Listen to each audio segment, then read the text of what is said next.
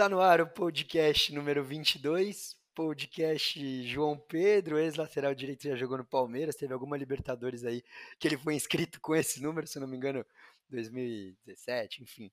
Mas é o podcast dele para falar da vitória do Palmeiras por 3 a 0 contra o Atlético Paranaense pela 23ª rodada do Campeonato Brasileiro. Aqui quem fala é o Pedro Rocha, com meu brother Gigio, você já sabe. Vamos para a resenha.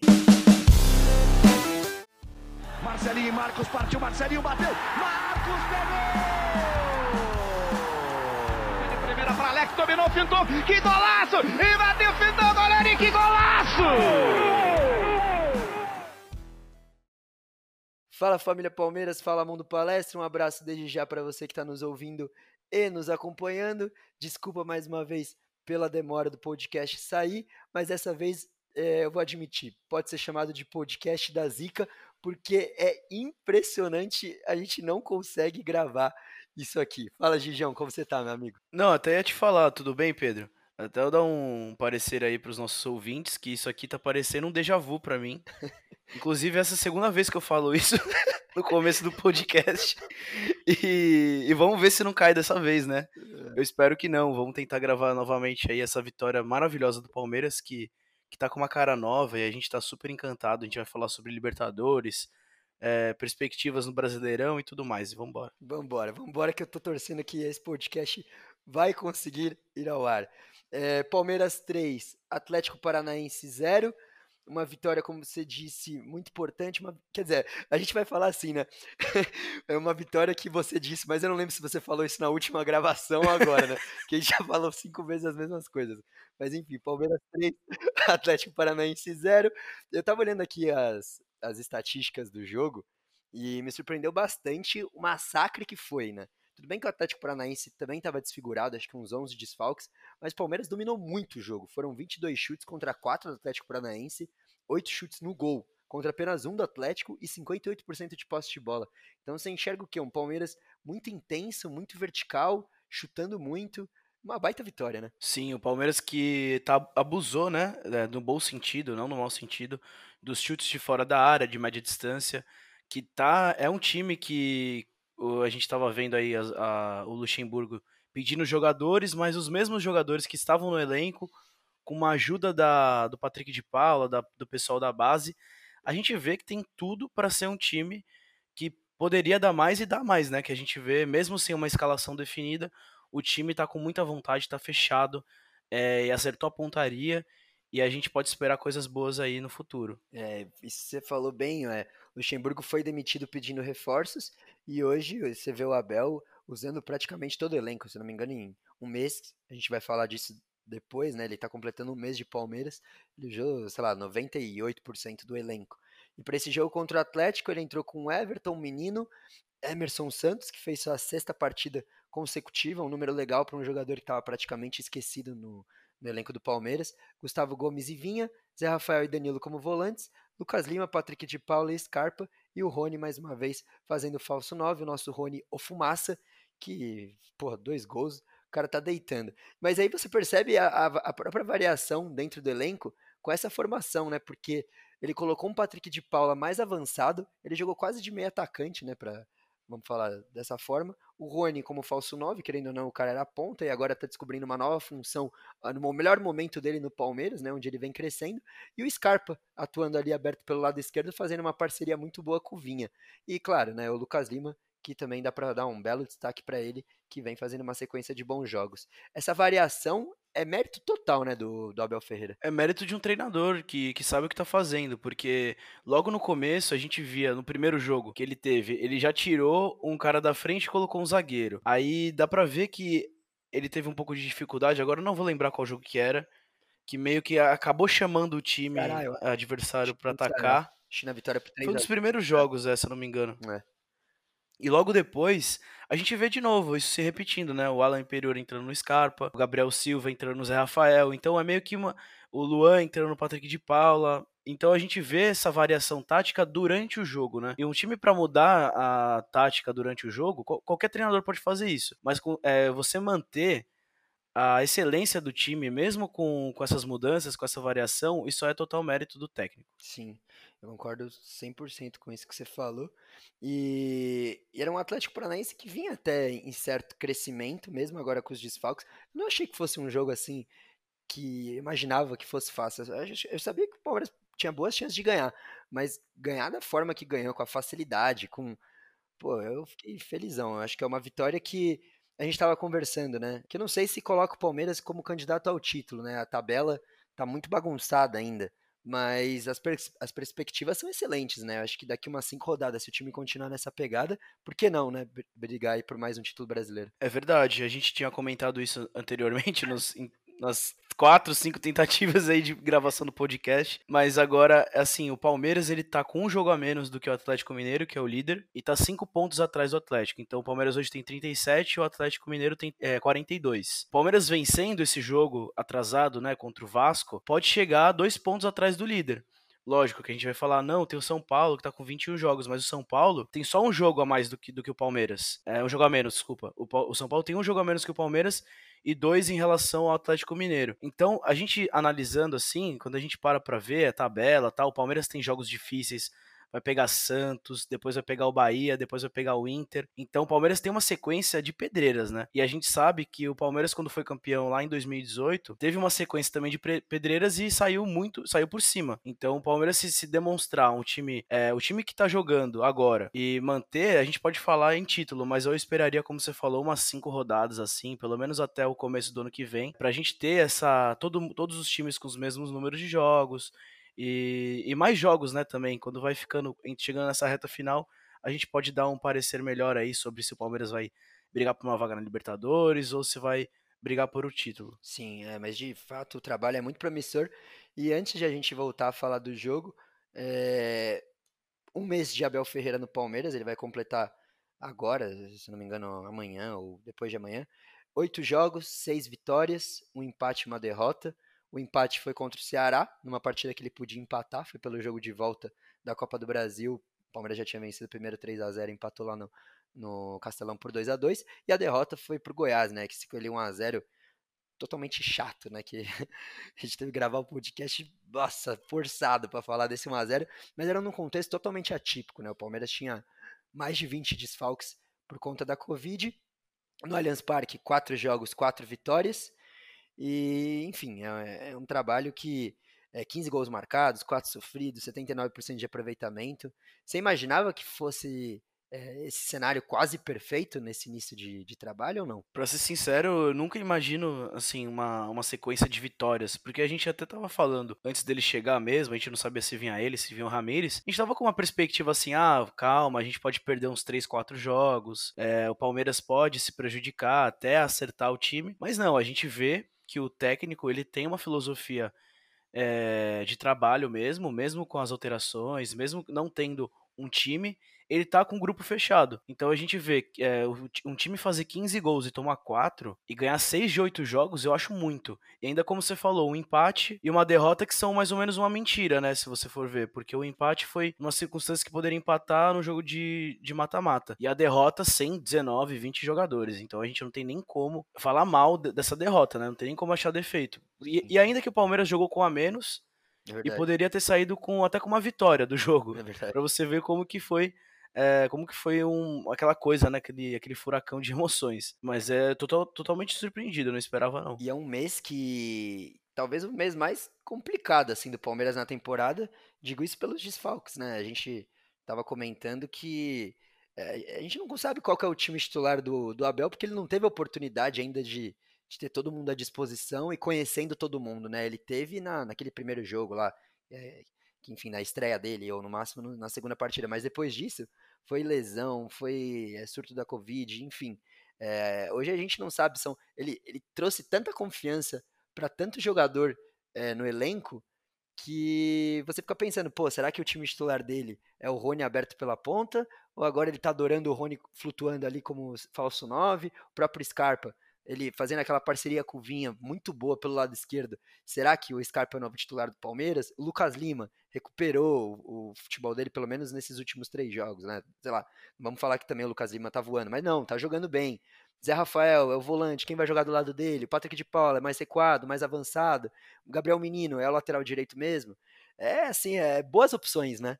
É, pro, pro Abel. Sim, ele tem várias opções para diversos setores do campo, tanto jogadores improvisados como a gente vê o Gustavo Scarpa é, avançando como lateral, ele recuperando essa vontade de jogar bola, de chutar no gol, como você falou do Lucas Lima, até mesmo do Rony.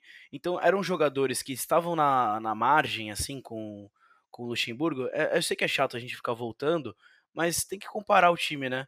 A gente vê um Patrick de Paula totalmente esquecido no banco, que não era nem escalado, às vezes por causa de uma conversa. É, o que, que, será que o, que o Abel fez? Ele conversou, ele chegou no treino e trocou uma ideia com, com o grupo. Eu não sei, cara, mas foi, foi diferente do, do Luxo. Então é, é, legal você ver o, o Emerson Santos tendo sequência de jogo, que era um cara esquecido também. Jogadores que a torcida queria a cabeça, jogando muita bola. Então a gente vê que tá, tá caminhando pra, um, pra uma coisa legal. É, a gente não tem muito que, que a gente ficar reclamando do time está dando certo, né? Então eu acho que o Palmeiras hoje encontrou não só, não vou falar padrão de jogo, eu vou falar em, se encontrou dentro dele mesmo, um grupo é um grupo fechado que tem vontade de ganhar. É, e é barato ver as, é, a preleção do, do Abel, né, antes, antes dos caras subirem para o campo. Porque ele vende muito a ideia de da família mesmo, né? Que um ajuda o outro. Essa vitória eles dedicaram é, pro Ramires, né? Que teve o contrato rescindido. E ele falando, não, essa vitória é 100% do Ramires e não sei o que, não sei o que lá. É, enfim, mas a gente só tem que torcer para que continue nessa, nessa caminhada, que continue evoluindo, porque a gente não imaginava que nessa temporada ainda podia, né, buscar alguma coisa. Mas hoje é totalmente possível e aí para a temporada seguinte a perspectiva é melhor ainda, enfim. Vamos, vamos seguir junto nisso. Cara, uma rápida fala aí sobre essa saída do Ramires. É, para mim foi inesperada, né, mas é totalmente aceitável, né? A gente que tava colocando, mantendo o Paulo Ramires, né, por ser um jogador morto tal, que jogou bem contra o Delfim, infelizmente acabou fazendo gol contra.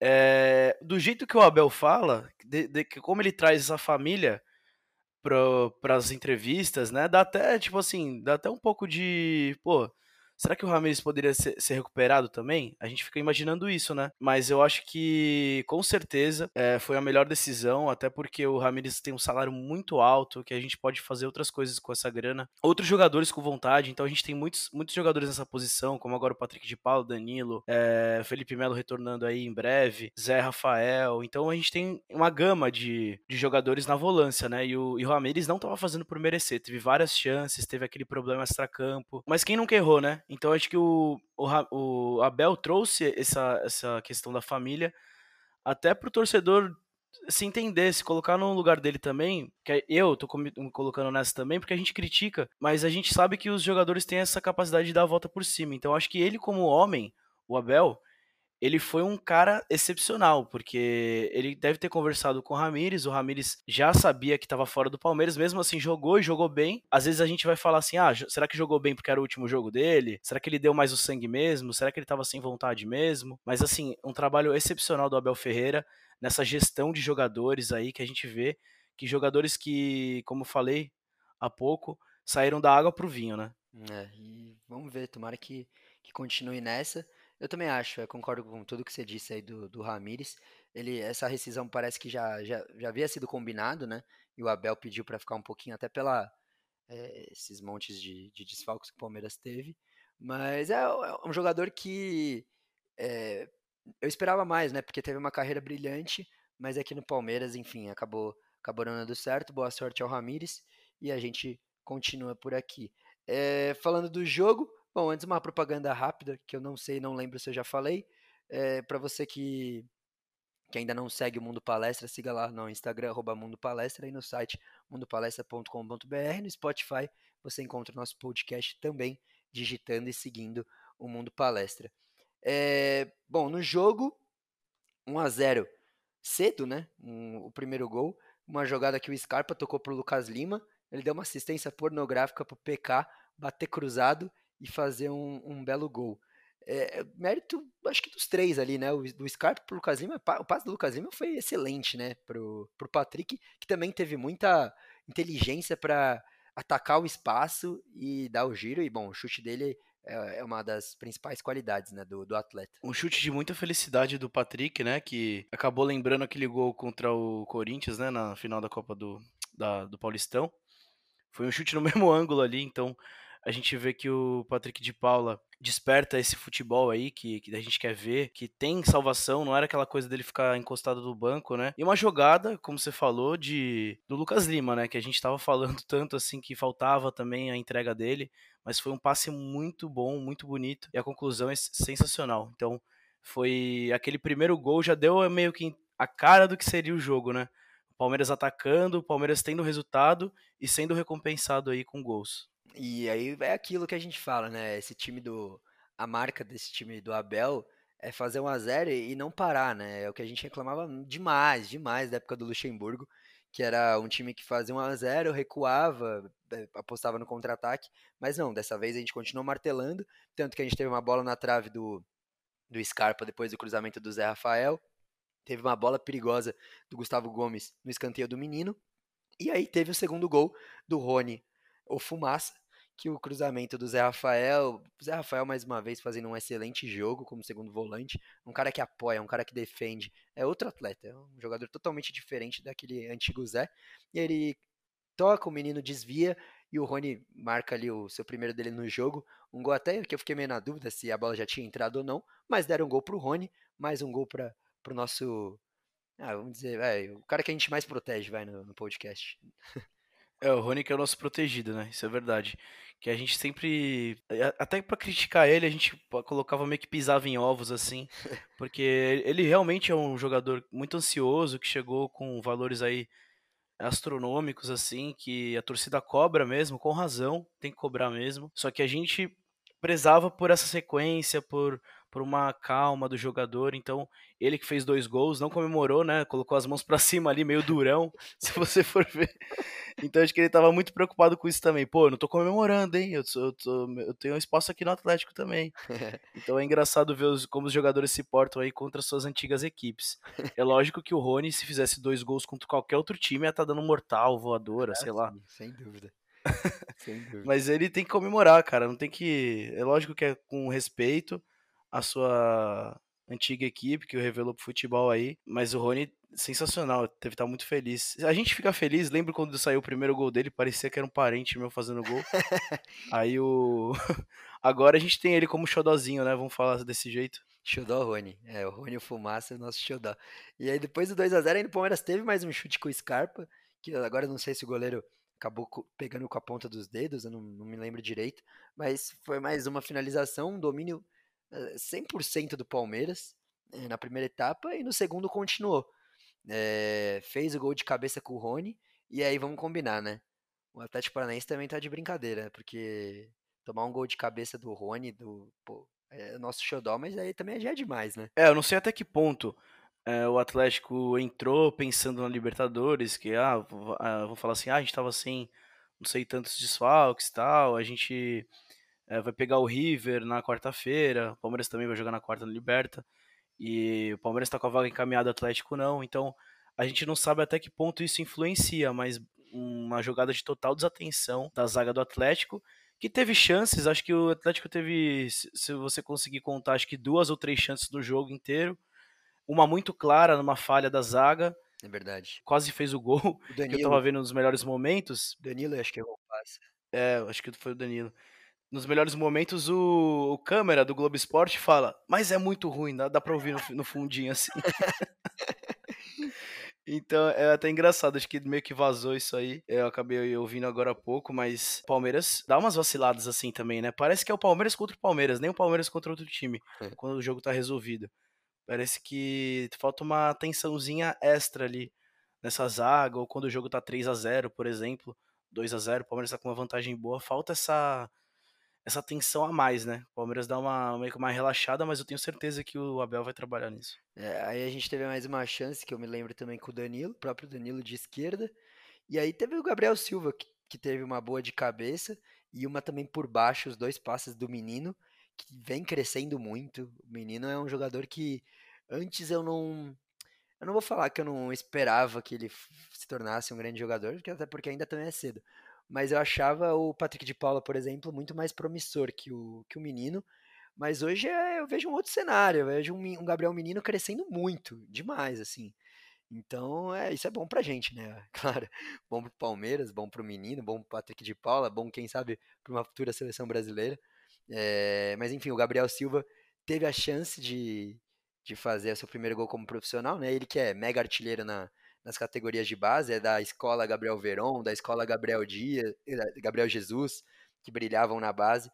Mas, enfim, é, foram duas boas chances aí que o Palmeiras perdeu. O placar podia ter sido ainda mais elástico. Lembrando que essa molecada aí não é à toa, né? O Palmeiras que vai falar assim: ah, o Palmeiras deu uma sorte. Não, o Palmeiras não deu sorte. O Palmeiras teve um trabalho excelente nas categorias de base que ganhou tudo. Ganhou tudo e mais um pouco que dava. Então isso é, é, é frutos, frutos de um trabalho. Até mesmo Wesley, que lesionou, infelizmente, foi uma contratação para a base. Então não foi nem para o time. Uhum. Então olha como o Palmeiras está trabalhando essa base há tempos ainda, hein? Então a gente está colhendo esses frutos, jogadores excepcionais, é, Patrick de Paula, Gabriel Menino, que como você disse, tem potencial de seleção aí para 2022. Palmeiras está muito bem servido, esse trabalho de base com contratações. Parece que o time vai dar uma engrenada melhor aí, que a gente estava sem perspectiva de títulos, até dar um, dar um ânimo, né, para a gente correr atrás dessa Copa do Brasil aí, quem sabe o brasileiro é liberto também. Boa, vamos para cima de, de todas as frentes. É novembro, que é um mês talvez eu julgue como um dos mais difíceis, né, para o Palmeiras pelos desfalques. Foi um novembro quase 100% perfeito, né? Se não fosse aquela derrota para o Goiás, eu diria que foi 100%. Mas dezembro vem forte, vem já com o Delfim agora na quarta. É um jogo que, vamos combinar, vai, aquela conversa de boteco, você já fala que está classificado, né? Mas nosso trabalho é sempre ter pés no chão, mas a vaga praticamente encaminhada, 99% de chance. Depois, é, brasileiro, uma sequência começa a ficar um pouco mais apertada, Santos fora, é, Bahia em casa, Inter fora, e aí a grande decisão né, da semifinal da Copa do Brasil contra o América Mineiro, os dois jogos ainda em dezembro, e ainda um jogo aí da, do outro brasile do Brasileirão também contra o Red Bull. Dezembro é bom, agora é difícil falar, né? Todos os jogos, todos os meses vão ser importantes, né? mas essa, esse término de 2020 aí pode ser muito bom pra gente, né? E vai ser muito, muito tenso também, porque o Palmeiras tem, tem muita coisa para decidir. É, se a gente for pegar, na teoria, o jogo mais fácil seria contra o Bahia em casa, ou até contra o Red Bull Bragantino no final do, do mês, mas contra o Bahia, o Bahia é um time super organizado. O Bahia joga, consegue tirar pontos de times grandes, então acho que nem o jogo fácil tá fácil pro Palmeiras, entendeu? É. Porque, mas como eu disse, né? Eu não sei se eu falei nesse podcast no anterior que a gente estava gravando aí. Desculpa mais uma vez, né, pro ouvinte, porque se a gente tá repetindo coisa, é porque a gente perdeu a noção. Não lembra se falou. É, a gente não sabe quantas vezes a gente falou a mesma coisa, velho. Porque o que a gente gravou é brincadeira, foram umas cinco vezes. E, enfim, vai, manda bala aí. E o Palmeiras, que em 2018 teve uma sequência muito dura, que eu lembro que teve Grêmio, Flamengo, é, tinha. Infelizmente caiu contra o Boca, né? É. Mas eu lembro que foi uma sequência de jogos assim que o Palmeiras despontou. E foi nessa despontada que o Palmeiras foi brigar pelo título. Então, eu acho que esse jogo contra o Santos, ou até mesmo contra o Bahia depois contra o Inter, vai dar meio que a cara ali do que, que o Palmeiras vai brigar. Porque o São Paulo vai, vai ter jogo fácil, é, muitos jogos fáceis, assim, é, em teoria, né? Uhum. É, tudo bem que até que acho que ele tem um, eles têm um clássico contra o Corinthians, mas é, os outros jogos são relativamente fáceis assim para eles. Então vamos ver o que está acontecendo ali. Parece que o, Flam o, que o São Paulo, o Flamengo ali é, podem despontar ainda, mas em, em, se tratando de Campeonato Brasileiro, a gente sabe que o Palmeiras nessas horas não vai pipocar. Então eu acredito muito que o Palmeiras vai ter uma sequência boa, consegue sair vitorioso contra o Santos e depois a gente tem que fazer esse, todo esse trabalho aí de remanejar elenco, dar prioridade para a competição, porque vai ser uma sequência muito forte. E o Palmeiras vai ter jogo contra o Corinthians logo em janeiro, dia 3, dia 2 ou 3 lá. Vai, vão, vão ser jogos em sequência muito, muito forte. Então, acho que, que o Palmeiras vai ter o trabalho, mas tem tudo para sair bem desse, desse, desses confrontos aí. É, então, uma sequência é, bem puxada, mas para nós palmeirenses isso é, é, muito da hora, né? Porque a gente fala, a gente acompanha, a gente torce e tal, mas quando tem essa sequência de jogos, dá aquele gostinho, parece que você começa a respirar ainda mais do Palmeiras, né? Porque você, no final de semana você vê um jogo da hora do brasileiro, aí depois você já sabe que tem mata-mata no meio de semana, aí depois é brasileiro de novo. Enfim, de dezembro até aí fevereiro, a gente vai estar tá respirando muito, né, o Verdão. É, aquela sequência que realmente apaixona, né? Que por isso que a gente torce. É. E se a gente for ver, a gente viveu isso faz pouco tempo, né? 2018 tá aí pra isso. Que a gente acabou sendo compensado com o título. Então é isso que a, que a torcida quer. Boa. É, mais algum destaque aí pro jogo? Do Palmeiras 3, Atlético Paranaense 0. Uma nota aí pra, pra atuação do Verdão. Atuação excelente, assim. É mais um jogo em que vários jogadores jogam bem. A gente vê Rony, é Gustavo Scarpa, Lucas Lima jogando bem. Então é uma nota excelente aí pro trabalho do Abel, que tem que continuar. Boa. Caralho! Saúde, Didião! E, ó, e pra galera que tá acompanhando a saga desse podcast, né? O podcast da Zica, a gente teve que interromper mais uma vez. É que você vai escutar no ar, com o Gigi já editando tudo, e vai achar que tá tudo normal, mas não. Teve mais uma pausa, então pode contar aí a sexta sexto problema aí que a gente teve. Um abraço aí, vou mandar um abraço aí pro meu pai que vai escutar esse podcast. Ele ligou e aí ele falou: pô, não sabia que você tava gravando podcast. Eu falei: não, agora já é tarde, né? Aí eu desci lá pra pegar as coisas, mas enfim. Um abraço aí pra toda a minha é, família. E o Pedrão, você percebeu que o Palmeiras jogou com uma numeração diferente? Sabe por quê? Oi, manda bala. Eu não sei. Ah, tá. Não, eu acho. Eu, é, mano, eu, pior que eu tinha lido alguma coisa é, desse tipo, mas. Ah, do Novembro Azul. É, então, eu, eu tinha visto que era do Novembro Azul, mas eu fiquei meio assim, falei, pô, mas o novembro, o novembro já acabou, né? Você me pegou de surpresa. eu tô pra falar isso desde a da primeira vez que a gente gravou. Gravou, né? Mas. Vambora, vamos aí. Vambora, vai. Vamos pro quadro, qual a sua nota? O Everton, pouco exigido. Teve um lance lá, foi o que você falou, que a gente quase entregou a paçoca, que ele saiu muito bem. É uma partida tranquila, né, pra avaliar o Everton. Acho que uma nota 7 aí, tá bom. Gabriel Menino, Emerson Santos, Gustavo Gomes e Vinha. Meu destaque desse lado, o Vinha eu sou fã, o cara é muito bom, mas o Gabriel Menino eu achei que fez uma partida eh, excelente, assim, ele, ele cresceu muito como lateral direito, antes eu não enxergava ele nessa função, e hoje eu já, já consigo enxergar aí um, um certo futuro para ele. Emerson Santos e Gustavo Gomes, uma partida impecável, enfim, uma linha defensiva que eu dou uma nota 8 aí. É uma, uma, um trabalho muito bom aí da nossa defesa, que vem tomando menos gols, né, do que, do que era antes. É, o Everton, que como você bem falou, e que eu tinha comentado antes, ele sai muito bem do gol. Então a gente vê que ele não sai, não é todo estabanado, ele vai fechando o ângulo e o, o jogador não tem onde chutar, vai chutar em cima do goleiro. Então o Everton tem méritos nessas saídas muito treinamento e nota 7 aí para ele, muito bem. Gabriel Menino e Vinha, né? Os dois chamaram atenção aí. Emerson Santos mais uma partida na média dele, totalmente regular, Gustavo Gomes também. Teve um bate-cabeça ali dos, dos dois, se eu não me engano, foi no primeiro tempo ainda do Gomes com Vinha, uhum. mas o jogador do atacante do Atlético acabou não aproveitando a chance. É, daria uma nota geral, nota 7 aí para nossa zaga, 7, 7, 7,5, seria uma boa nota aí, uma nota justa com todos é, os defensores. Boa. Zé Rafael e Danilo na dupla de volantes. É, Zé Rafael, eu achei que foi muito bem. O Danilo, uma partida ok. Eu daria uma nota, sei lá, 7, 7 pro Zé Rafael e 6,5 pro Danilo. O que você achou aí dos dois? É, o Danilo acho que é um 6,5. Quem, quem chamou mais atenção nesse meio para mim foi o Zé e o Patrick de Paula, os dois. Uhum chamaram muita atenção. O Zé Rafael, que está num nível de futebol excelente, está jogando fino da bola. Ele, Scarpa, Lucas Lima, o Everton, tá todo mundo com, com uma sequência boa. Então acho que merece uma nota maior aí, uma nota 7,5 o Zé Rafael. É, Danilo, uma nota 6,5, acho que é, tá de bom tamanho pela atuação dele, que foi boa também. Foi boa, é. E Patrick de Paulo, não sei se você colocou nesse. Já fala dele, já manda bala. É, o Patrick de Paulo, nota 7,5 também.